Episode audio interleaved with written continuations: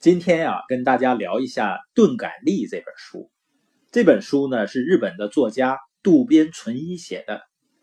那他曾经是个医学博士，后来呢弃医从文。他写的《失乐园》发行量达到三百万册，而且被拍成电影。实际上，在我的生活中啊，因为我们的生活相对比较自由自在一些。所以有的朋友就问呢，你能够生意做得不错，究竟是什么原因？我思前想后呢，如果说要找出自己的一个优点或者优势的话，那就是比较迟钝。我跟他们说呢，我是属于扒锥子也扎不出血的那种人。我们去澳大利亚旅游的时候呢，看到那个考拉，那个导游就介绍啊。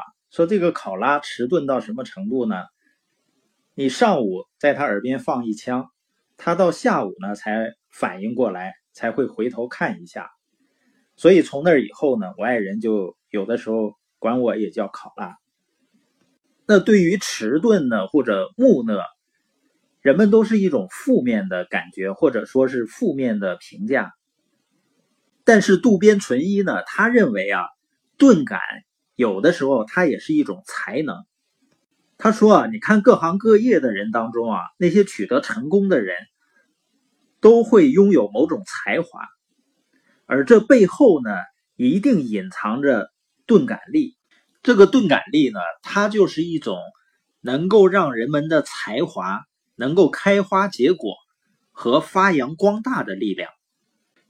因为人的技能啊，才华。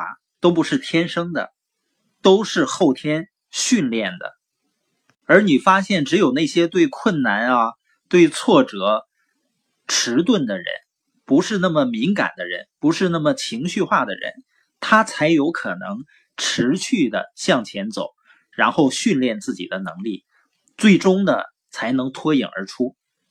你发现同样一件事情啊，同样一个障碍或者挫折。有的人呢就特别敏感，觉得呢都把他难死了；但是有的人呢，却觉得好像是小事一桩。举个例子，就像我们夏天啊，你发现有的人呢，蚊子叮上，他甚至呢都感觉不到蚊子在叮他；而有的人呢，蚊子叮上以后，又疼又肿又痒，然后需要不断的挠，最后呢皮肤也容易感染。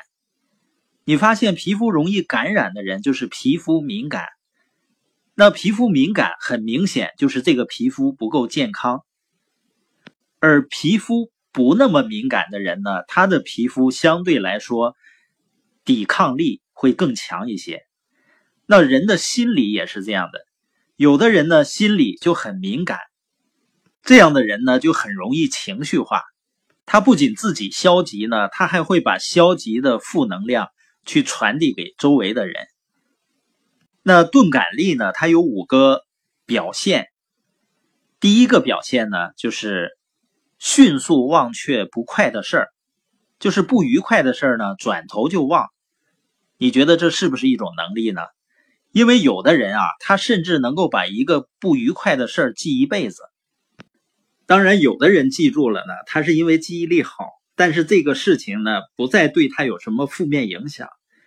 有的人记住了呢，他会一直用这个事情来折磨自己。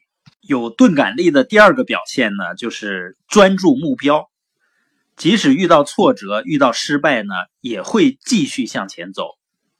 很多人失败的，实际上并不是成功有多难，那个目标有多么难的达成，而是呢，他对挫折太敏感。心智呢不成熟，就像一个没有长大的孩子一样。我们知道，很小的孩子一点事儿呢都能够让他嚎啕大哭。但是很多人呢，虽然身体长大了，但是他的心智模式还停留在孩子阶段，就是非常情绪化。一遇到障碍呢，就负面思考，然后呢自己把自己吓死了。